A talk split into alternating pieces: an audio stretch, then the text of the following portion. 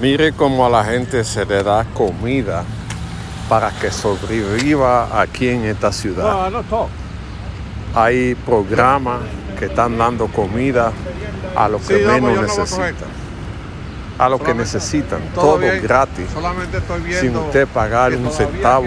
York Solamente tiene que ir, para que buscarla y Eh, te la dan no le y cocinada. valor, aquí usted puede venir dos veces, tres veces y tener su comida asegurada aquí en